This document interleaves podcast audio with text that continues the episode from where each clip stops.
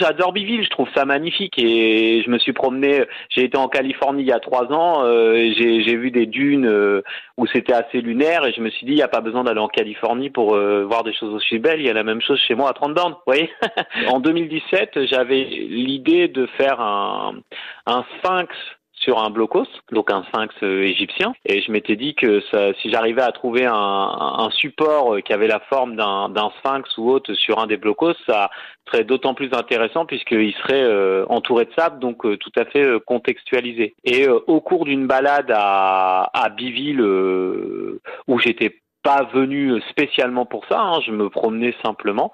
Je suis tombé sur euh, donc euh, un blocos qui avait euh, la forme que je cherchais. Il avait vraiment cette forme un peu de en triangle de sphinx. Le deuxième, c'est le cyclope des X-Men. Et puis bah celui-là, c'est venu un peu comme ça. J'ai vu le, le la barre, parce qu'il y a un trou dedans, la barre là qui représente son son œil en fait. Je me suis dit tiens, il y a un truc à faire.